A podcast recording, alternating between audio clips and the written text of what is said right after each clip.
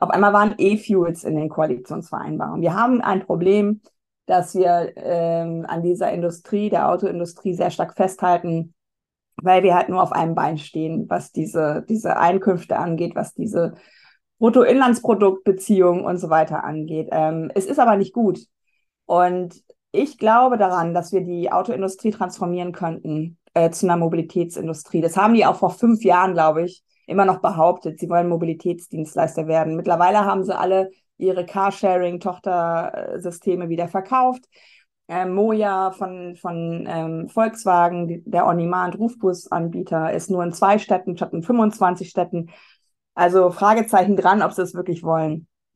Und das ist so dieser Moment, wo vielleicht Politik, Lobby und Industrie too big to fail sind. Das ist so vergleichbar vielleicht mit der Digitalfotografie und dem iPhone, ähm, wo die alten Hersteller ähm, von, von Analogkameras und die alten Hersteller von Tastentelefonen gesagt haben, ach, die Leute wollen immer noch Abzüge machen von Fotos, die Leute wollen immer noch Tastentelefone haben.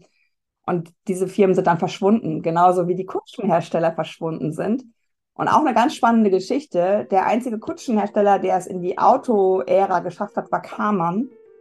Ähm, die haben angefangen mit Kutschen sozusagen und haben dann aber die tollen, in Anführungsstrichen, ähm, Fahrzeuge für VW gebaut. Und darum geht's ja, um diese Transformation. Also ich will ja nicht, dass die Autoindustrie zerstört wird oder so. Ich will nur, dass dieses private Pkw depriorisiert wird weil wir brauchen zum Beispiel Produkte zwischen dem starren Linienbussystem und dem privaten Pkw. Da muss es ja Fahrzeuge geben. Und das könnte ja definitiv die Autoindustrie machen. Das machen aber gerade andere und nicht die deutschen Hersteller.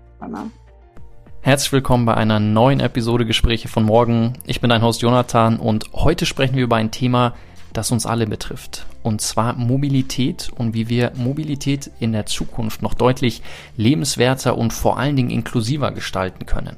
Und meine Gesprächspartnerin heute ist Katja Diel, eine absolute Top-Expertin auf diesem Gebiet. Sie hat unter anderem das Buch Autokorrektur Mobilität für eine lebenswerte Welt geschrieben. Und ihre These ist ganz klar, dass wir mit der Mobilitätswende in Deutschland eigentlich noch gar nicht so richtig angefangen haben. Und sie gibt uns da ganz besondere Einblicke, warum wir in Deutschland mit vielen Themen da noch hinterherhinken, was wir aus dem Ausland lernen können, auch wenn, da müssen wir gar nicht weit blicken, aus Österreich, aus Frankreich. Ich werde von meinen Erfahrungen aus China berichten, wo wir uns einfach zu austauschen, okay, was gibt's für Wege und Möglichkeiten, dieses Thema einfach zukünftig anders zu gestalten. Ich muss sagen, ich bin absolut fasziniert von dem Mut, mit dem sich Katja diesem Thema verschreibt. Sie spricht unter anderem ganz offen und transparent über viele Morddrohungen, ähm, was unter anderem auch dazu geführt hat, dass sie ein zweites Buch schreibt. Und da gibt's ja auch ein paar Einblicke, was da in ein paar Monaten auf uns zukommt, worauf wir uns freuen dürfen. Ich kann auf jeden Fall ihr erstes Buch sehr empfehlen und bin mir sicher, dass du hier eine neue, andere Perspektive auf dieses Thema bekommst. Und bevor wir in das Gespräch eintauchen, will ich dir noch ganz kurz von einer Sache berichten, die wir bei von morgen entwickelt haben, und zwar unseren Stratchat. Und ich muss gestehen, dass ich total begeistert darüber bin, was mittlerweile, ich, du wirst es sicher mitbekommen haben und vermutlich auch viel mit ChatGPT arbeiten. Wir haben auf der Basis unser gesamtes strategisches Know-how in ein Tool gekippt, wo du innerhalb von 15 bis 20 Minuten die Möglichkeit hast, deine Business-Ideen, Geschäftsideen, validieren zu lassen und vor allen Dingen einen Umsetzungsplan an die Hand zu bekommen. Und wenn dich das interessiert, wenn du sagst, hey, du hast da Bock, das mal auszuprobieren, geh einfach auf stratchat.de. Du findest den Link bei uns hier auch in den Show Notes und ich kann dir aus meiner Erfahrung sagen, ich meine, ich habe unterschiedliche Unternehmen in meinem Leben gegründet und habe immer viele Ideen und ich habe das durchgespielt und ich bin absolut begeistert, was da in sehr kurzer Zeit für ein wertvoller Input ausgespielt wird. An dieser Stelle wünsche ich dir ganz viel Spaß, sowohl beim Ausprobieren vom Stretchat als auch beim Zuhören von unserem Gespräch. Liebe Katja, herzlich willkommen bei unseren Gesprächen von morgen. Danke für die Einladung. Ich freue mich sehr auf unser Gespräch und ich meine, wir haben sehr viele Themen, auf die wir heute eingehen wollen und ich sag mal so, das übergreifende Thema ist natürlich dein großes Thema Mobilitätswende, Zukunft der Mobilität und ich will dir mal von zwei Erfahrungen berichten, die ich gemacht habe, wenn ich an Zukunft der Mobilität denke, die eigentlich ziemlich konträr zu deinem Bild sind, wenn ich mir so deine Podcasts anhöre oder dein, dein Buch lese. Ich war auf einer Konferenz in LA vor drei Jahren in etwa und da war, da war die höchste Leitung von Hyperloop, von SpaceX und von Uber. Und die haben Bilder ausgemalt, wie Mobilität in der Zukunft aussehen kann. Und da ging es darum, so fliegende Taxis, Raketen, die Städte miteinander verbinden, Hyperloop natürlich, Hochgeschwindigkeit. Wenn ich mir dein Bild an, anschaue, dann geht es ja viel mehr um vielleicht ein bisschen entschleunigen, Mensch, menschenfreundlich.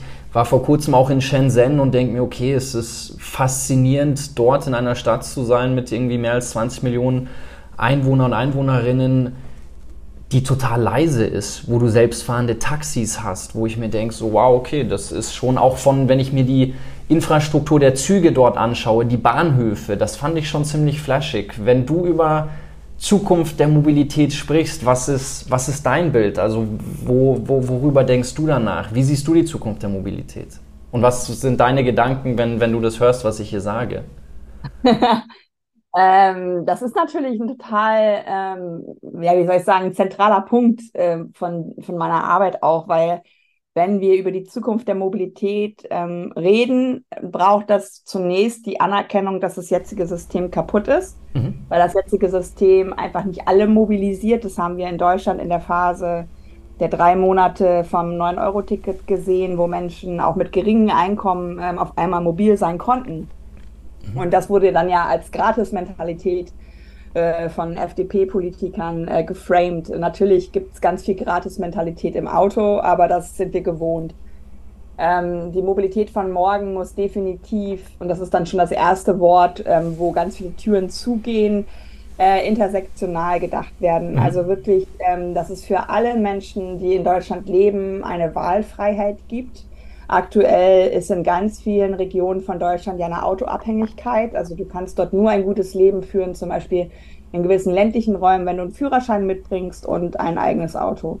Und das ist etwas, was ich eher als Unfreiheit ähm, bezeichnen würde, weil schon, keine Ahnung, ein Beinbruch äh, kann dafür Sorge tragen, dass wenn du sechs Wochen einen Gips trägst oder keine Ahnung, andere Einschränkungen hast, dass du dann vielleicht nicht mehr so mobil bist und auf andere angewiesen bist. Das kann man jetzt natürlich auch, ähm, ja, wie soll ich sagen, romantisieren, dass man sagt, ja, aber im ländlichen Raum, da sorgen wir füreinander äh, und stehen füreinander ein. Ähm, ich denke aber, es sollte immer eine Möglichkeit geben, ähm, die Ziele der Wahl zu erreichen, auch ohne das eigene Auto. Und 13 Millionen Kinder sind ja zu jung für einen Führerschein. Da sagen auch viele, ja, aber die können doch von den Eltern gefahren werden, finde ich aber auch nicht okay. Also mhm.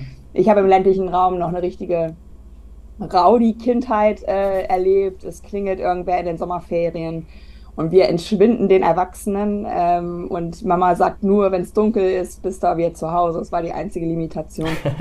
und das würde ich halt den Kindern von heute auch wieder gönnen. Ne? Also ich sehe das, ich wohne ja in Hamburg-Eimsbüttel und ich sehe das immer, wenn die so begeistert ähm, auf dem Laufrad das erste Mal unterwegs sind und die sind ja so geschickt auch. Ich bleibe als Erwachsene immer stehen, weil ich denke, die sind, also bevor ich mich hier bewege und reagiere, überlasse ich das lieber den cleveren Kindern. Und die dürfen immer nur bis zur nächsten Ecke, weil es draußen halt gefährlich ist. Also ich würde überhaupt nie über Hyperloop reden. Ich würde überhaupt nie über technische Lösungen reden. Ich würde eher davon sprechen, wie, wie, wie bekommen wir die Gerechtigkeit in dieses System? Wie mhm. bekommen wir die Sicherheit für die Schwachen, in Anführungsstrichen, die ja nicht wirklich schwach sind, sondern schwach gemacht werden.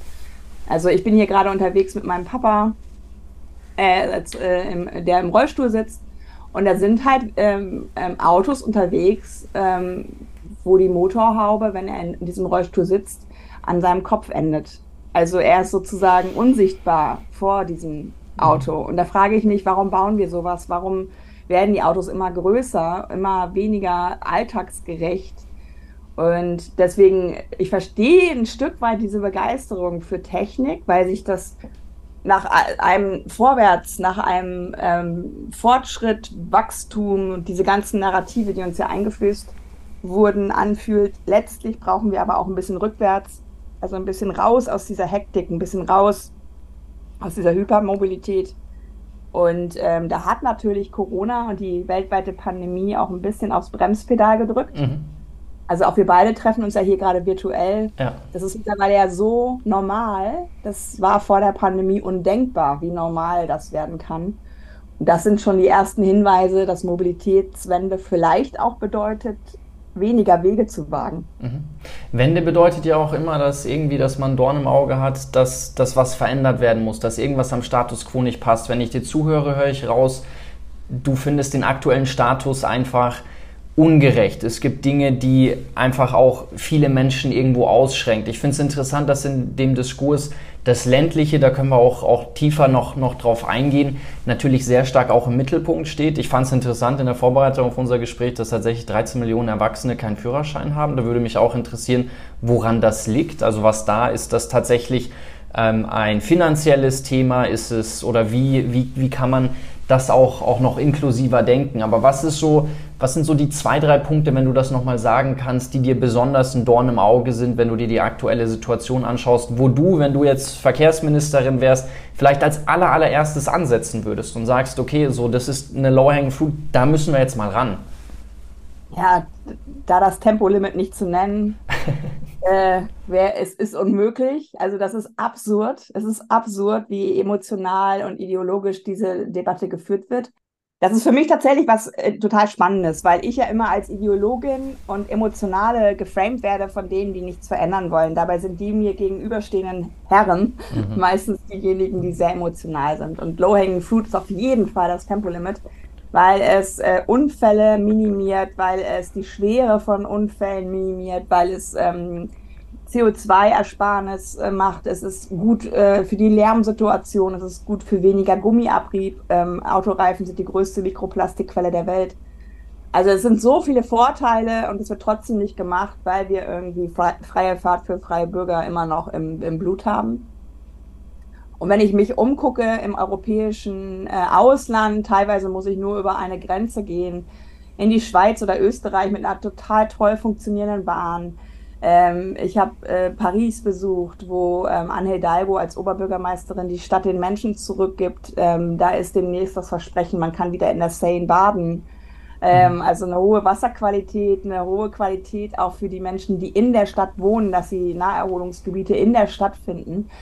Und da sind für mich Low-Hanging Fruits neben dem Tempolimit einfach auch das Verfolgen der Vision Zero, nennt sich das. das also das Ziel, ähm, null Verkehrstote ähm, anzustreben. Das machen andere Länder und Städte. In Helsinki ist das sogar ein Jahr lang oder ich glaube sogar mehrere Jahre lang ge ge äh, gelungen. Seit mehreren Jahren ist dort kein Kind mehr im Straßenverkehr getötet worden. Ähm, und das kommt natürlich, indem du Tempo rausnimmst, indem du autofreie Zonen ausweist und indem du schlichtweg das Auto auch depriorisierst, weil ich kann das verstehen, wenn Menschen Auto fahren und das schon seit Jahren und Jahrzehnten, dass sie denken, das ist halt so, dass das Auto eigene Fahrspuren hat, dass ich das überall hinstellen kann.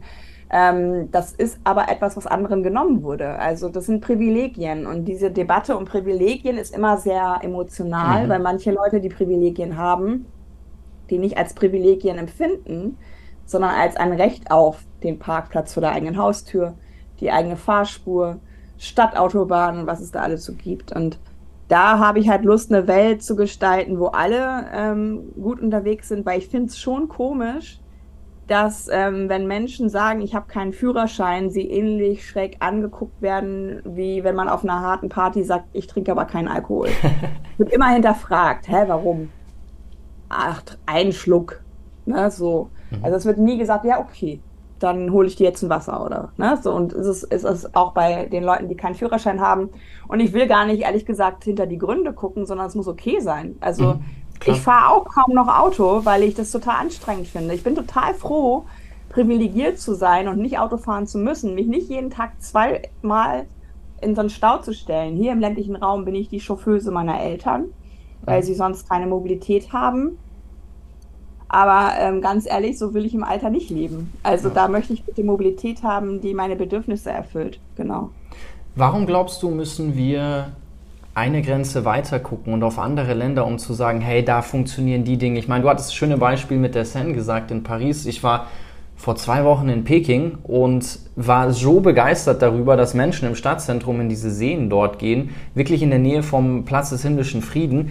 Die schwimmen da. Ich hatte ein ganz anderes Bild. Die Luft ist super. Ich meine, die haben ja wirklich in kürzester Zeit es hinzubekommen, dann massive Wände zu schaffen. Wenn ich mir anschaue, die Bahninfrastruktur dort, du hast jetzt ähm, Österreich-Schweiz genannt, ich war so begeistert davon, dass ich mehrere hundert Kilometer immer eine maximal hohe Pünktlichkeitsquote habe. Und jetzt bin ich der Letzte, der die Bahn basht. Ich habe eine Bahncard 100, ich fahre total gerne Bahn. Ich meine, manchmal ist es natürlich frustrierend, wenn du sagst, okay, dann kommst du irgendwie zwei Stunden später an oder kannst Termine nicht halten. Aber insgesamt bin ich ein, bin ich ein Riesenfan. Aber ich finde es trotzdem interessant zu sagen, okay, als Deutschland müssen wir über gewisse Grenzen gucken, um zu sagen, ah ja, das läuft ja, das ist ja ein positives Beispiel da. Wir waren jetzt mit einigen Autohändlern, äh, mit Stefan Carsten auch, den du ja auch gut kennst, zusammen in Kopenhagen, weil wir gesagt haben, okay, in Kopenhagen können wir über die Zukunft der Mobilität und über positive Beispiele sprechen. So, ich finde es irgendwo schade. Ich denke mir so, okay, positive Beispiele sind immer Dinge, an denen kann man sich schön orientieren, aber warum machen wir es nicht in Berlin, Hamburg, München, sondern dann in Kopenhagen, Wien oder irgendwo anders?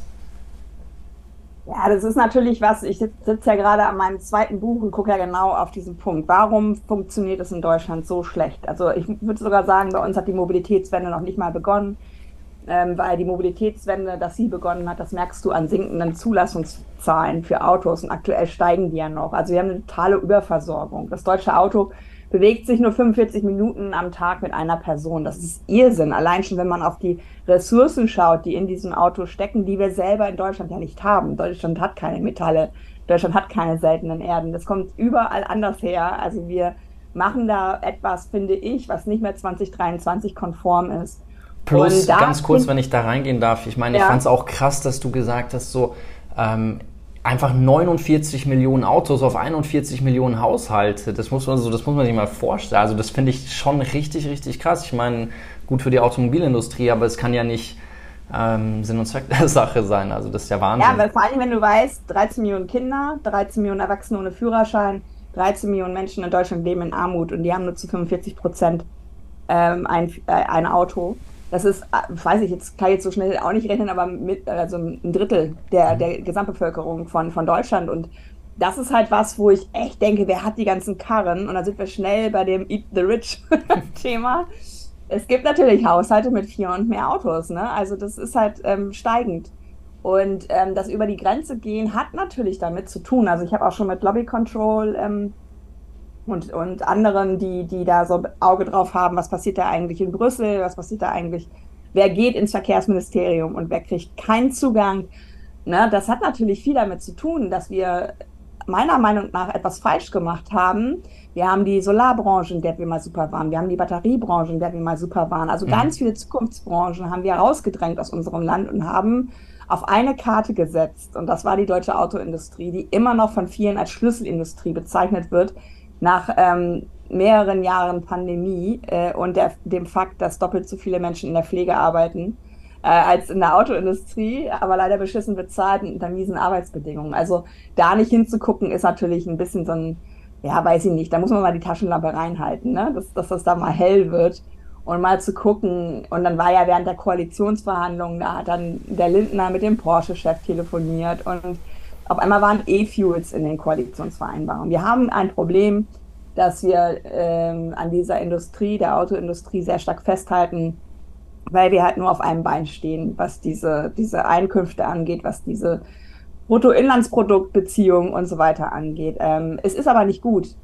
Und ich glaube daran, dass wir die Autoindustrie transformieren könnten äh, zu einer Mobilitätsindustrie. Das haben die auch vor fünf Jahren, glaube ich, immer noch behauptet, sie wollen Mobilitätsdienstleister werden. Mittlerweile haben sie alle ihre Carsharing-Tochtersysteme wieder verkauft. Mhm. Ähm, Moja von, von ähm, Volkswagen, der On-Demand-Rufbusanbieter, ist nur in zwei Städten statt in 25 Städten. Also Fragezeichen dran, ob sie es wirklich wollen. Und das ist so dieser Moment, wo vielleicht Politik, Lobby und Industrie too big to fail sind. Das ist mhm. so vergleichbar vielleicht mit der Digitalfotografie und dem iPhone, ähm, wo die alten Hersteller ähm, von, von Analogkameras und die alten Hersteller von Tastentelefonen gesagt haben, ach, die Leute wollen immer noch Abzüge machen von Fotos, die Leute wollen immer noch Tastentelefone haben. Und diese Firmen sind dann verschwunden, genauso mhm. wie die Kutschenhersteller verschwunden sind. Und auch eine ganz spannende Geschichte. Der einzige Kutschenhersteller, der es in die Auto-Ära geschafft hat, war Karmann ähm, die haben angefangen mit Kutschen sozusagen und haben dann aber die tollen, in Anführungsstrichen, ähm, Fahrzeuge für VW gebaut. Und darum geht's ja, um diese Transformation. Mhm. Also ich will ja nicht, dass die Autoindustrie zerstört wird oder so. Ich will nur, dass dieses private Pkw depriorisiert wird.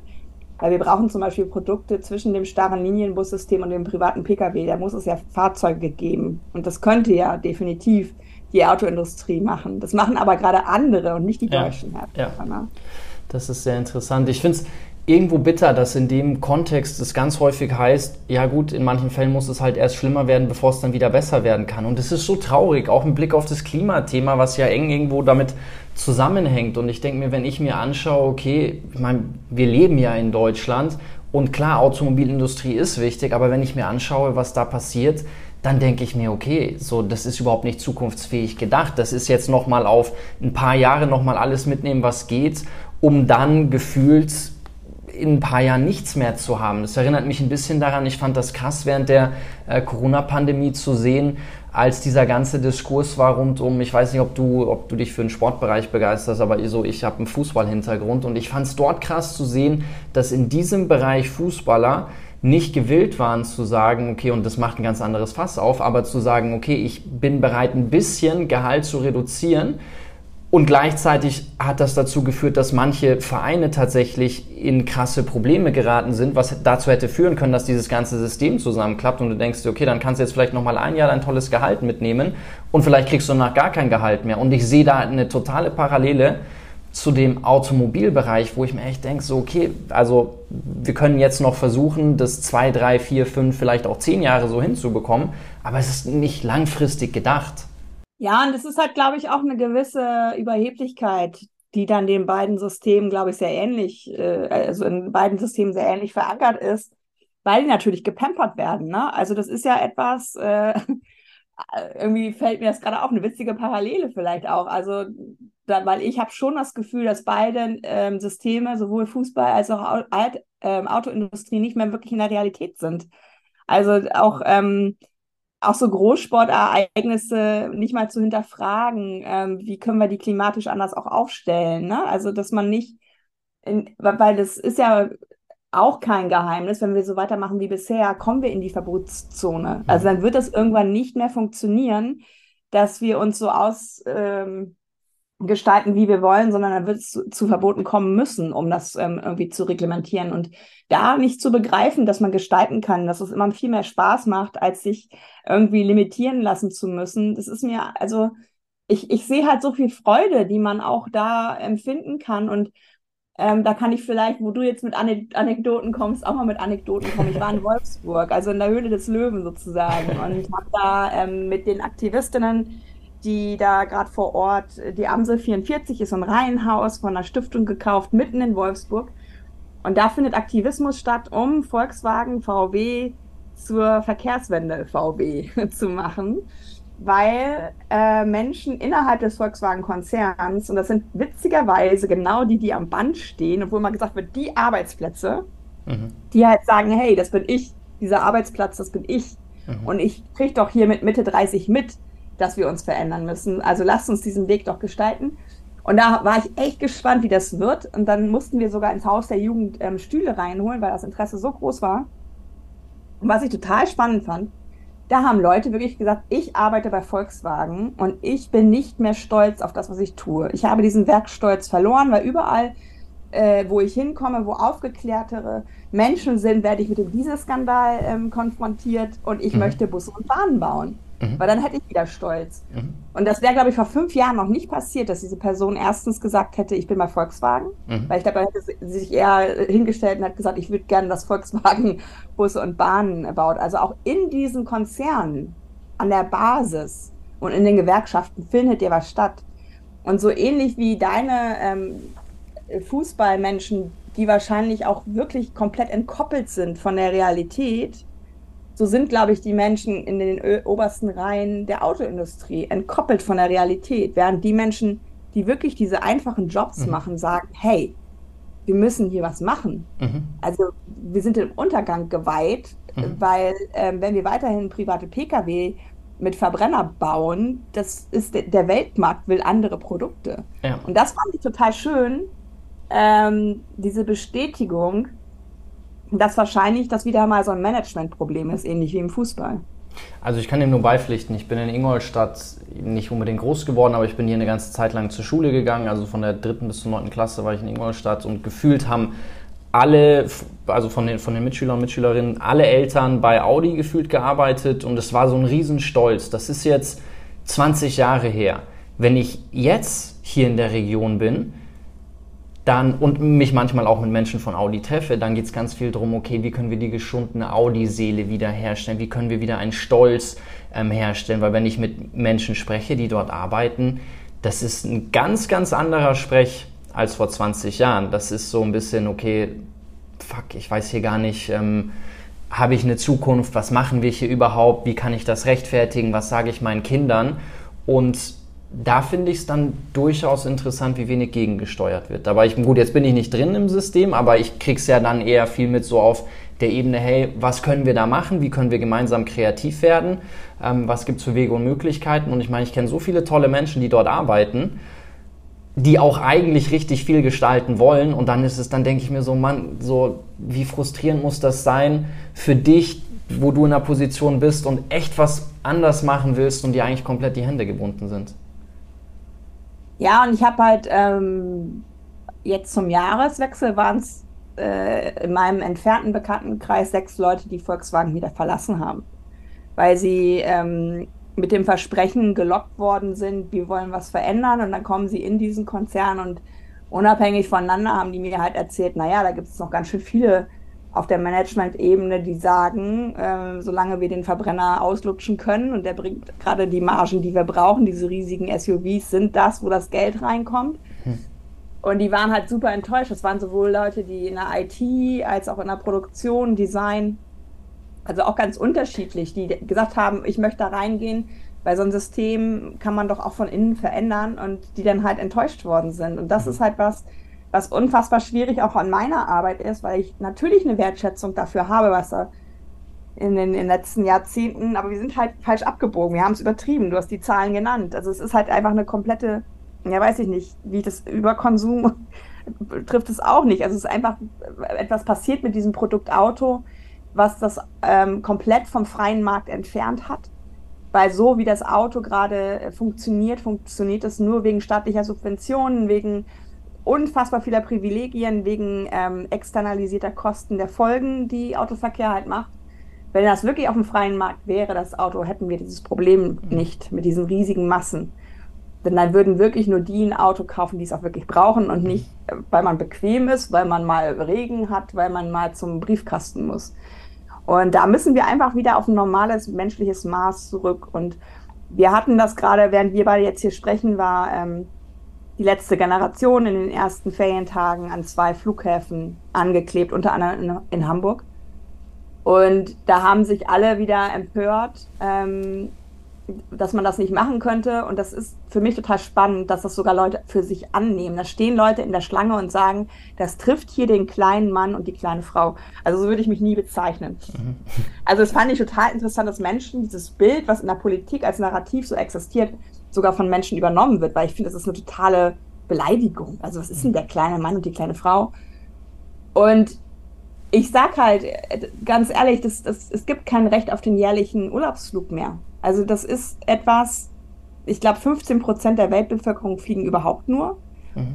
Das ist ja auch eine Mobilität, wo ich merke, ähm, da wird sich über die letzte Generation aufgeregt, aber don't shoot the messenger. Ne? Also das ist halt was, wo ich mich dann schon noch wundere, ähm, dass auch in ganz vielen Facetten von Mobilität anscheinend immer noch nicht angekommen ist, bis zum Bundesverkehrsminister Volker Wissing, der steigende Emissionen in seinem Sektor verzeichnet mhm. und das aber als Wirtschaftswachstum framed, mhm. dass wir jetzt in einer, in einer ähm, Zeit der Klimakatastrophe sind und da auch genau hingucken müssen, was machen wir mit dieser Mobilität? Wie halten wir die Leute mobil, ohne die Mitwelt zuzuschlagen.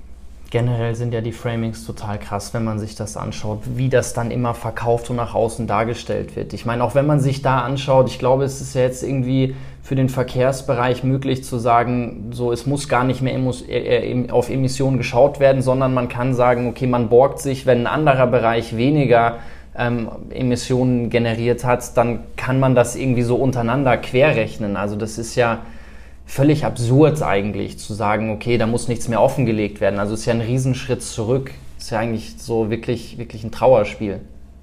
Ja, und ich kann total verstehen, dass der Expertinnenrat regelmäßig die Hände über den Kopf zusammenschlägt, der den, die Bundesregierung ja berät. Und da sind ja auch ähm, Wissenschaftler in, in einer Bundespressekonferenz, die sagen, also ja, schön und gut jetzt hier, dass ihr Sektorenziele auflöst, aber wem wollt ihr denn was leihen? Ihr erreicht gerade mal in manchen Bereichen ebenso das Ziel, aber viele sind noch, also Gebäude ist, finde ich, sogar nachvollziehbarer als Mobilität, weil das halt Bestand auch ist.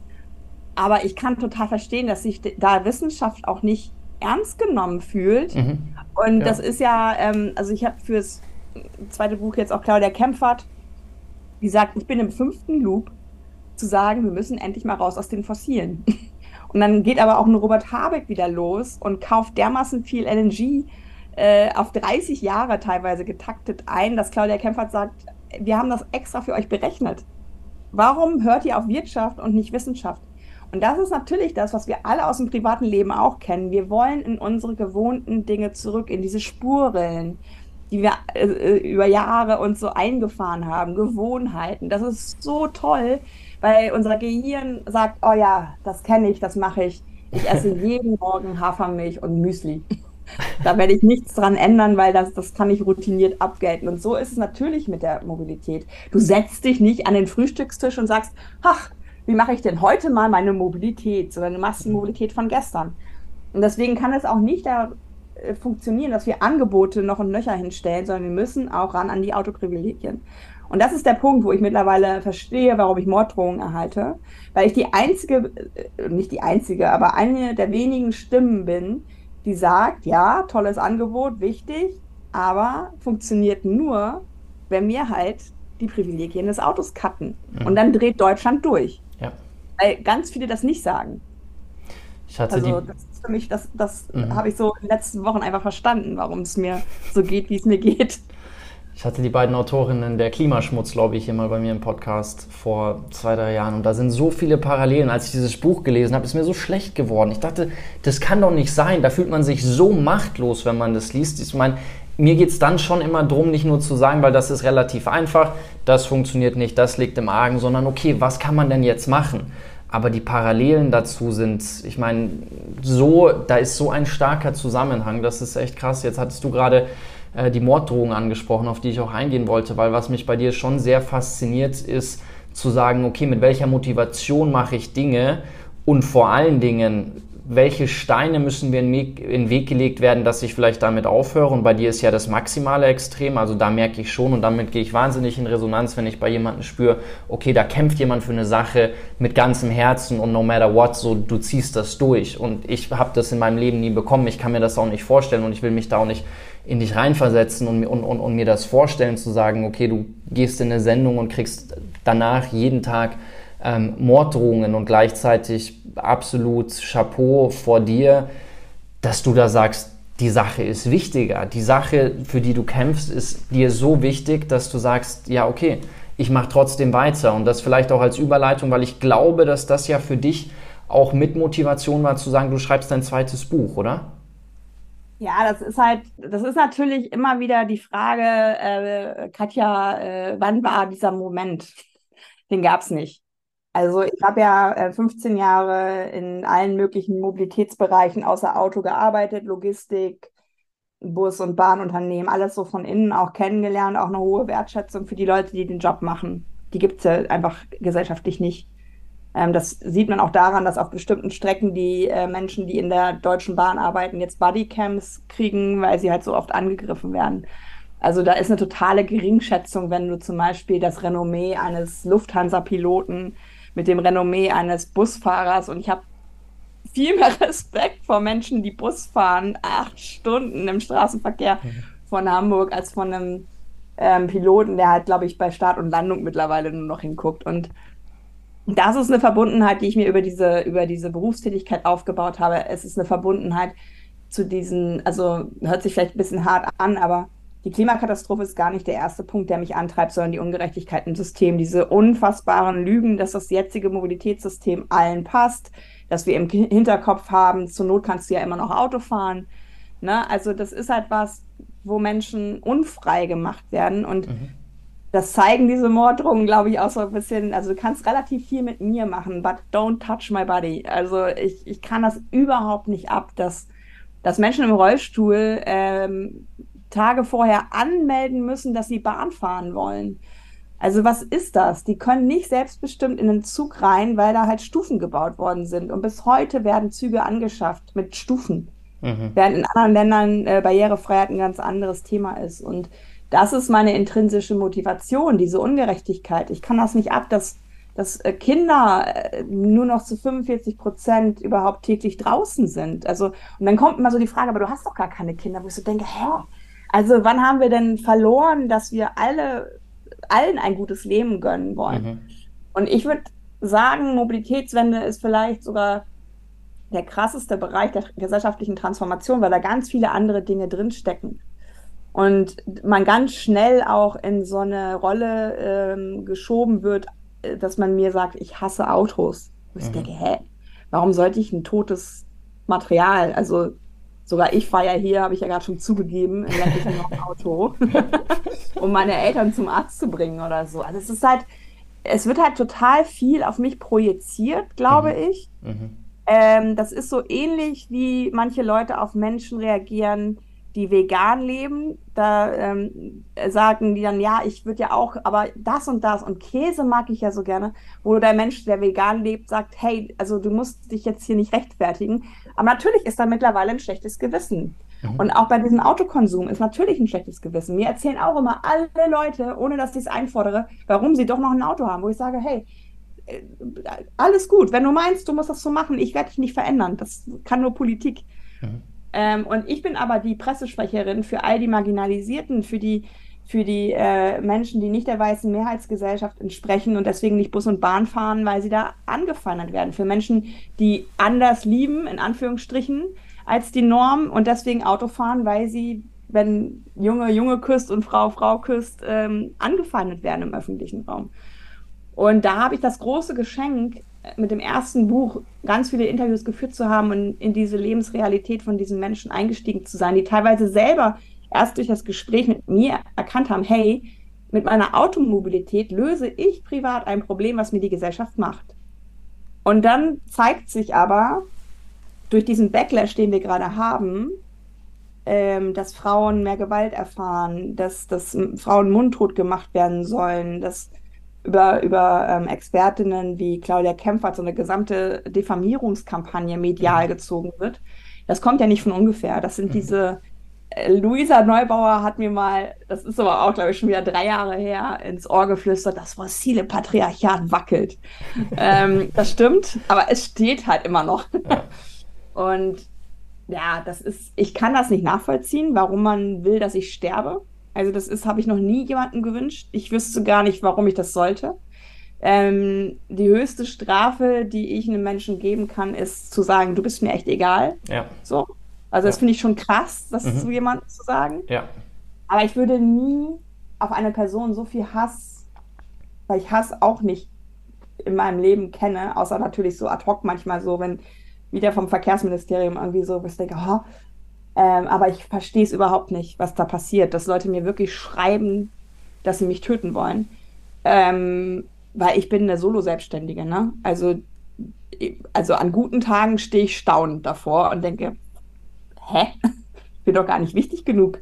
Aber äh, natürlich, also der Februar war jeden Tag mit mehreren Morddrohungen pro Tag gesegnet. Und Hate Aid hat ja nur Twitter analysiert und dass da stündlich an manchen Tagen 300 Tweets gegen meine Person abgesetzt wurden. Das ist halt so, äh, die Energie hätte ich gern für die Verkehrswende. Ja. Also das ist echt krass. Ich meine, es zeigt ja eigentlich nur, umso stärker die Reaktionen ausfallen, umso mehr ist da was wo tatsächlich eine Veränderung stattfinden muss. Also umso, umso härter die Reaktion, umso mehr merkst du, okay, das ist extrem wichtig, was du da machst. Und es ist deswegen, also Hut ab, es wird so viel über Mut gesprochen und so. Ich denke mir, die meisten Menschen, die irgendwelche Mutplädoyers halten, bei denen frage ich mich immer, was macht ihr denn Mutiges? Was heißt denn Mut für euch? Und wenn ich mir anschaue, was du machst und dass du es weitermachst, das ist ein Beispiel für Mut. Aber wenn sich irgendwelche Vorstände von irgendwelchen Konzernen hinstellen und irgendwelche Mutplädoyers halten und vermutlich der Grund, warum sie in ihren Positionen überhaupt gelandet sind, weil sie nie wirklich mutig sein mussten, weil sie auf dem Weg dorthin die wenigsten Fehler gemacht haben, ja, so, das ist halt an der Stelle wenig glaubwürdig. Ähm, wir hatten ja beide in unserem Podcast Raul Krauthausen zum Beispiel zu Gast und ich muss sagen, mit solchen Menschen zu sprechen, ist so augenöffnend. Ich habe dadurch so einen anderen Blick auch auf dieses Thema und viele weitere Themen bekommen und diesen Dialog noch mehr zu fördern, ist einfach so essentiell. Deswegen, ich freue mich auf dein zweites Buch und ich fände es auch schön, wenn du vielleicht noch ein paar Takte dazu sagen magst, weil ich glaube, da geht es ja um das Thema Liebenswerte Mobilität. Und ähm, da fände ich es total schön. Ich weiß, dass du am Anfang wieder vermutlich den Finger in die Wunde legst, aber du bietest auch Lösungen und das finde ich cool. Und vielleicht können wir die Minuten, die wir jetzt noch haben, mal, mal über Lösungen, positive Beispiele, vielleicht auch deine Erfahrungen aus Österreich, die du da machst, wo ja anders investiert wird. Ich meine, das Thema ist ja auch immer, okay, wo stecken wir unser Geld rein? Und wir stecken halt Geld in den Ausbau von Autobahnen und kürzen im Zweifel ein, Schienennetz und wundern uns darüber, dass dann gewisse Dinge nicht laufen. Und dann gucken wir in Länder und sagen, okay, da ist es andersrum. Da werden halt nicht irgendwelche Tunnels gebaut, sondern da wird halt ein Schienennetz erweitert und das führt dann dazu, dass natürlich auch gewisse ähm, Dinge wie Pünktlichkeit und Co., Verlässlichkeit besser funktionieren. Aber wirklich wundern brauchen wir uns ja nicht, wenn man einfach nur guckt, okay, wie wird investiert. Ja, das ist ja irgendwie auch, was ich immer sage, jedes Land bekommt die Bahn, die es verdient. Ne? Also ich habe heute wieder so einen Kommentar bekommen, ja, äh, dann hat es sich ja gelohnt, die Grünen zu wählen, wo ich so sage, naja, es hat sich eher gelohnt, äh, jahrzehntelang CSU-Verkehrsminister und jetzt einen FDP-Verkehrsminister zu haben. Also ich finde das total interessant, diese Verdrängungsmechanismen, ähm, die dann auch immer ähm, ähm, stattfinden. Natürlich habe ich viel Kritikpunkte auch an den Grünen, aber denen jetzt anzulasten, äh, dass sie innerhalb der Zeit, wo sie jetzt an der Macht sind, die, die Bahn komplett auf links drehen, das ist auch Quatsch. Ähm, tatsächlich ähm, war es für mich, die, dieses Buch ist ja in den schlaflosen Nächten der Zeit mit den Morddrohungen entstanden. Das ist natürlich der größte Mittelfinger, den ich meinen Hatern ins Gesicht strecken kann. Also es ist halt irgendwie mitten in der Nacht konnte wieder nicht pennen und da war halt Mobilität für eine liebenswerte Welt so als Sehnsucht da. Mhm. Also sowohl diese liebenswerte Welt als auch wir haben doch alles da. Wir müssen nicht auf Hyperloops warten, wir müssen keine Tunnel für Elon Musk oder wir müssen auch nicht auf dem Mars. Ne, mhm. Ne, das sind halt Sachen, wo ich so richtig diesen Eskapismus von diesen Milliardären finde ich schon interessant. Ähm, und da habe ich das Licht angemacht und habe das gescribbelt, weil ich ähm, gedacht habe, hey, ich hätte nicht vor, noch ein Buch so schnell zu schreiben, mhm. aber mhm. hey, vielleicht ist es irgendwie wichtig, ähm, nochmal, genau wie du sagst, am Anfang wird es einen Downer geben, eine Situationsanalyse. Die ähm, Neurowissenschaftlerin Maren Urner guckt ins Gehirn. Mhm. Was macht es uns so schwer, diese Veränderung äh, zu gestalten? Warum verharren wir so? Was ist da im Gehirn? Ähm, Claudia Kempfert habe ich schon genannt, die guckt halt drauf, was ist auch mit diesen Lobbystrukturen, was ist mit der Diffamierung auch von ihrer Expertise. Also ganz viele unterschiedliche Menschen gucken auf den Status quo, analysieren den so ein bisschen und geben aber auch Hinweise, ähm, weil zum Beispiel Maren Urner finde ich ganz toll, die sagt halt auch, wir sollten uns mehr begegnen. Also mhm. ich habe auch so das Gefühl, durch diese Automobilität bleiben wir unfassbar in unseren eigenen Sphären, weil wir halt da einsteigen, wo wir alle kennen und da aussteigen, wo wir alle kennen. Mhm. Und es gibt keine zufälligen Begegnungen mehr. Und schon in der Bahn ja. werden wir mit Menschen konfrontiert, die nicht unserer Lebensrealität entsprechen. Ja, das kann manchmal anstrengend sein. Aber so sind wir Menschen eigentlich gebaut. Wir sind soziale Wesen und Auto ist nicht gerade eine soziale Mobilitätsform. Und dann will ich aber nach diesem Downer und dem nochmal deutlich machen, warum wir endlich was tun sollten, ähm, habe ich schon interviewt Carlos Moreno, der zusammen mit Anne Hidalgo Paris umbaut. Der ist mhm. zum Beispiel, was ich ganz spannend finde, der kommt eigentlich aus der Computer Science, also so eher systemisch, so nach dem Motto, wenn ich hier links oben was verändere, was kommt rechts unten raus. Mhm. Und der ist so, so toll in, in, in, in, diesem, in diesem Bildermachen wo er hin will mit seiner Arbeit und dass Anne Hidalgo als Oberbürgermeisterin halt in die Geschichtsbücher möchte und nicht in irgendwelche Excel-Tabellen, wo Volker Wissing vielleicht landen wird. Dann habe ich Maria Vassilakou, die ähm, Wien umgebaut hat, die da gendergerechte ähm, Stadtplanung macht. Also ganz viele Menschen, den Chef der Hochbahn, dann den Stadtbaurat von Nordhorn, kennt man vielleicht nicht, aber der hat geschafft, innerhalb von zehn Jahren 40 Prozent Radverkehr im Model Split. Ich glaube, der Durchschnitt liegt bei 12 Prozent aktuell in Deutschland. Diese Leute habe ich alle äh, äh, interviewt. Hey, wie machst du das? Mhm. Und was treibt dich an? Und das sind Menschen, turns out, nicht ähm, unbedingt überraschend, die eine Vision haben. Ja. Die ja. ganz klar wissen, da will ich hin. Und die nicht so rumeiern wie unser Bundesverkehrsminister. Mhm. Ich habe kein Bild mhm. von der ja. Zukunft, die Wacker Wissing schaffen will. Keine mhm. Ahnung, wahrscheinlich dreistöckige Autobahnen und oben drüber noch und ein Hyperloop, oben drüber noch Flugtaxis.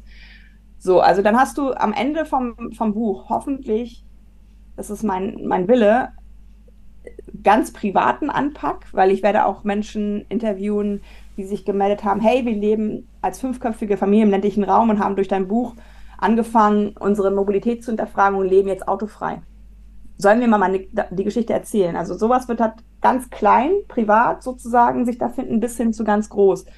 So dass egal welche Rolle du hast, ob du in deiner Familie was verändern willst, in deiner Kommune, ob du selber ländliches Carsharing etablieren willst, weil das ist alles möglich. Diese Dinge sind alle da.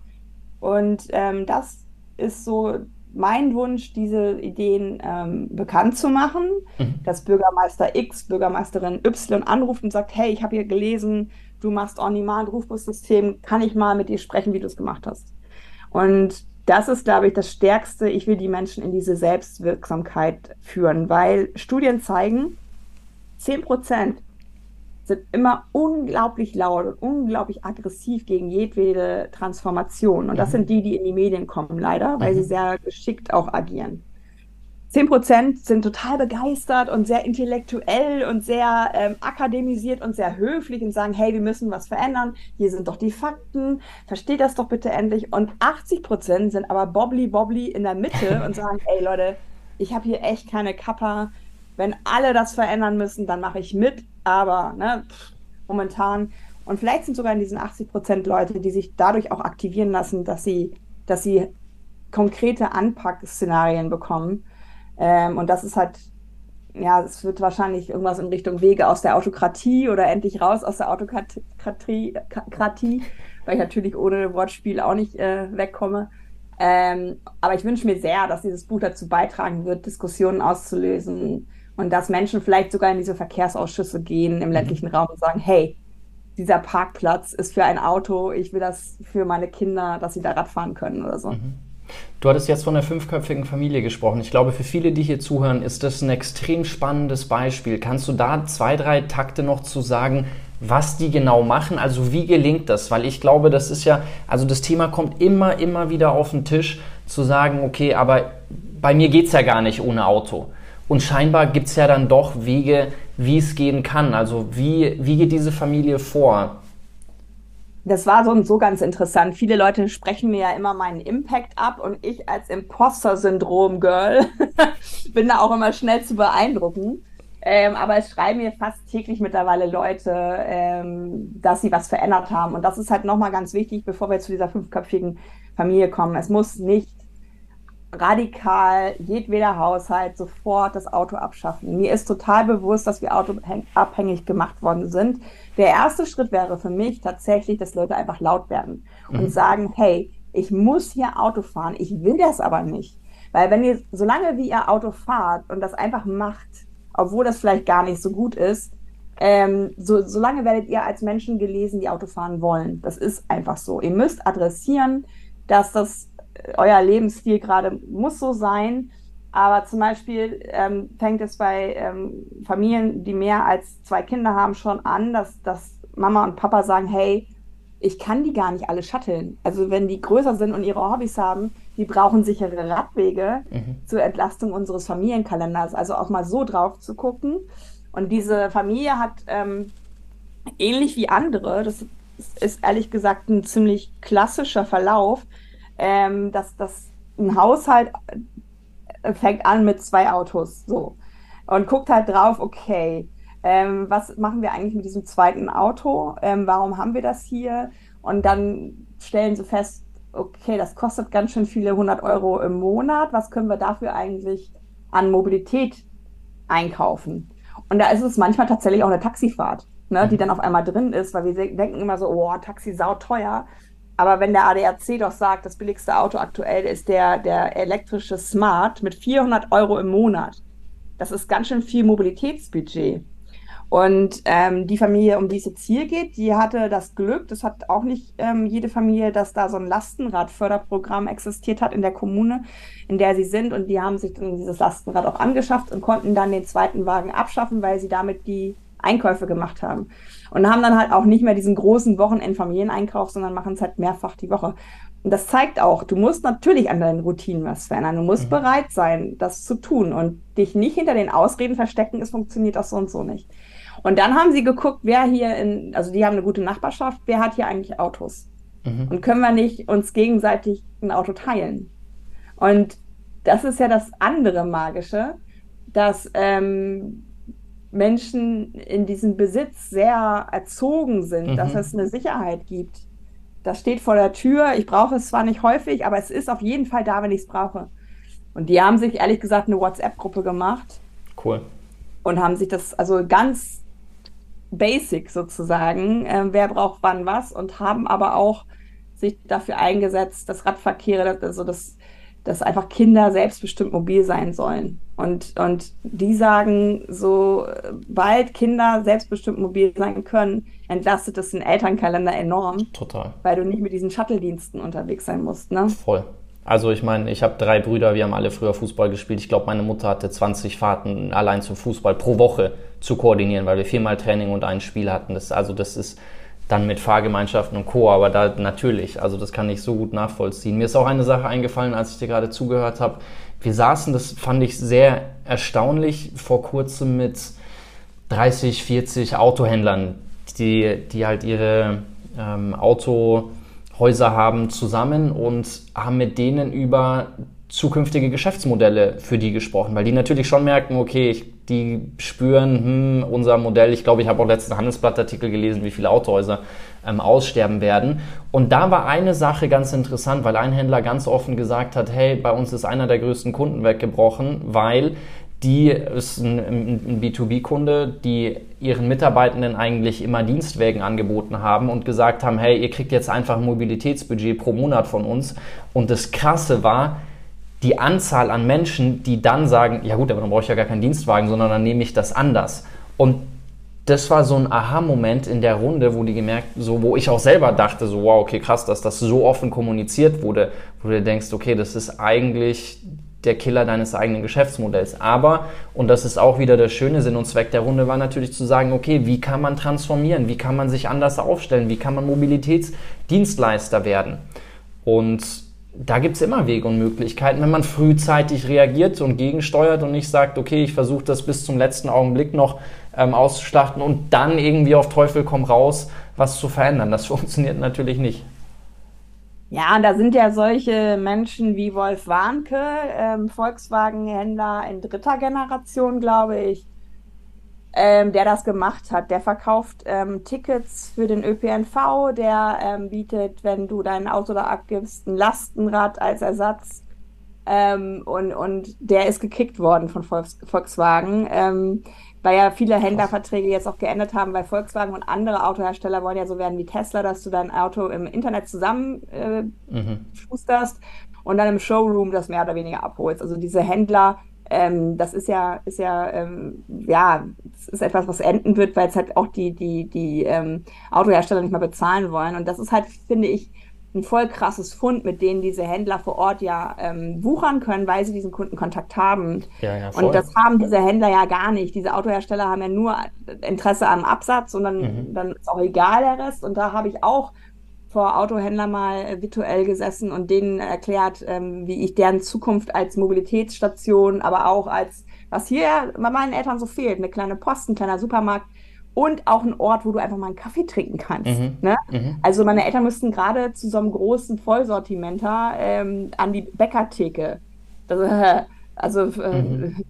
äh, und da habe ich denen halt den Vortrag gehalten macht doch Coworking im ländlichen Raum, dass die Leute bei euch sich treffen können und dass man einfach so zufällig dahin gehen kann. Weil äh, das zuzugeben, zum Beispiel, dass man verwitwet ist und einfach alleine ist und, und, und irgendwie Bock auf Kontakt hat. Ähm, oder auch, meine Güte, Alleinerziehende dann irgendwie sagen, hey, könnt ihr mal hier eine Runde äh, auf die Lütte aufpassen, ich muss zum Arzt. Also dieses, was ich mir ja für die Stadt und das Dorf wünsche, das ist wirklich wieder dieses gemeinsame, solidarische, was mhm. Einfamilienhäuser und, und, und Autos ja nun mal kaputt gemacht haben. Und das ist statistisch erwiesen, dass das nicht, ähm, weil man sagt ja immer so schön, es braucht ein Dorf, um ein Kind zu, zu erziehen. Das finde ich ja. einen ganz tollen Gedanken irgendwie. Ja. Und da wieder hinzukommen durch gemeinsame Mobilität, durch gemeinsames Leben, durch, durch einfach füreinander da sein, finde ich so einen ganz warmen Gedanken irgendwie. Und das kriegst du nicht mit Autos hin. Ja. Ich denke, dass du durch die ganzen Interviews, die du jetzt für dein neues Buch auch machst, sehr viele Gespräche führst, die vermutlich Mut, Hoffnung und Zuversicht schaffen. Und vielleicht magst du zum Abschluss von unserem Gespräch noch ein Insight, was du für dich mitnehmen durftest, was wir dann in ein paar Monaten in deinem Buch lesen dürfen, teilen, wo du sagst, das stimmt mich zuversichtlich, das gibt mir Hoffnung.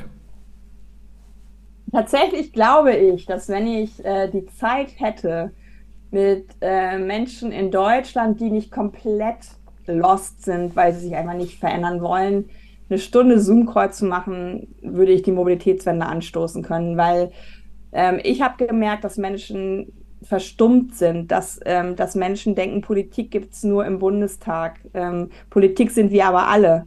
Und wir alle haben eine Stimme und wir alle dürfen diese Stimme auch nutzen und wir dürfen auch zeigen, dass wir unzufrieden sind mit dem, was uns geboten wird. Also ich habe gemerkt, ich, ich habe eine Bahncard 50 erste Klasse, weil mein Papa halt vulnerabel ist und da ist einfach ein bisschen weniger los und ich bin dann auch die Einzige mit Maske. Da könnte man auch nochmal drüber sprechen, warum das so in Deutschland nicht funktioniert. Naja, und dann gehe ich halt mittlerweile, ich gehe einfach rein. Wenn ich wieder höre, die, die, die, ich sag jetzt mal böse Business-Fuzis setzen sich hin und meckern erstmal über die Bahn, weil das ist so der Initiationsritus. Immer erzählen, was wieder alles scheiße läuft. Und dann sage ich irgendwann immer, ich, Sie, Entschuldigung, ähm, Sie vergessen einen Namen. Oder? Ich so, ja, Volker Wissing. Also es nützt hier nichts, den Leuten, die hier versuchen, an Bord einer Bahn noch einen guten Job zu machen, auch noch schlechte Laune zu machen. Lassen Sie uns doch gemeinsam laut werden, mhm. ähm, dass wir das nicht akzeptieren, dass wir eine Bahn wollen wie in Österreich und der Schweiz. Und da hat sich letztens jemand zu mir hingesetzt und meinte, sind Sie von der Bahn? Nein, ich bin nicht von der Bahn, aber ich fahre gerne Bahn. Und mich macht wütend, dass wir wütend auf die Bahn sind, anstatt auf die Verkehrspolitik. Ja. Und dann haben wir gesprochen und am Ende meinte er, wissen Sie was, ich schreibe gleich einen Brief an Volker Wissing. Und das sind so diese Momente, wo ich merke, dass ähm, Leute erstmal auf die Idee gebracht werden müssen. Also selbst ein Typ, der gut verdient, hat das Gefühl, er ist einem System ausgeliefert äh, und dem halt zu zeigen, hey, äh, da gibt es jemanden, der ist dafür verantwortlich. Und das stimmt mich schon äh, hoffnungsfroh, ähm, dass das vielleicht irgendwann kippt, äh, dass man merkt, dieses Gemeckere ähm, ist der falsche Weg. Wir sollten einfach einfordern und damit ja auch diesem System, was in die Zukunft führt, ähm, den Rücken stärken. Weil ganz ehrlich, das wirst du ja auch, weil du sagst, du fährst auch viel Bahn. Das ist doch, du setzt dich hin, und du gibst jedwede Verantwortung ab. Voll. Du hast einen Chauffeur, ja. du kannst pennen, du kannst essen, du kannst aufs Klo gehen, du kannst arbeiten. Ne? Ich liebe das. also, das, Zeit. Ja. Also wenn ich keinen Anschlusstermin habe, ist es für mich auch entspannt, wenn ich sage, ich komme eine halbe Stunde später, weil ja. ich kann ja einfach meine Sachen weitermachen. Ich kann lesen, du sagst es, ich kann mich bewegen, ich kann mich austauschen. Also ich bin ein Riesenfan ich meine, ich wäre froh drum, wenn es wie in Österreich wäre, dass ich auch sage, okay, wenn ich mal an einer Videokonferenz teilnehmen muss, dann muss ich mir nicht meine Bahnfahrten so legen, dass ich halt nicht im Zug sitzen, äh, im Zug sitze, während die stattfindet, weil ich dann fünfmal rausfliege. So, das wäre mein einziger oder mein, mein, mein Hauptwunsch. Das wäre schon absolut genial, weil dann kann ich meine Bahnfahrten anders planen. Aber ansonsten so hier größter Fan, definitiv. Ja, ja. Gut. Liebe Katja, ich schätze den Austausch mit dir sehr. Ich sage vielen Dank. Ähm, ich freue mich total auf dein Buch. Ich freue mich auf alles, was wir noch zusammen machen und ähm, wünsche dir erstmal toi toi toi für deine Situation, alles Gute für deine Eltern und freue mich schon, wenn wir das nächste Mal wieder sprechen. Vielen Dank für deine wichtige Arbeit und dass du hier deine Insights mit uns teilst. Ja, danke für die Gelegenheit. Dir noch einen schönen Tag.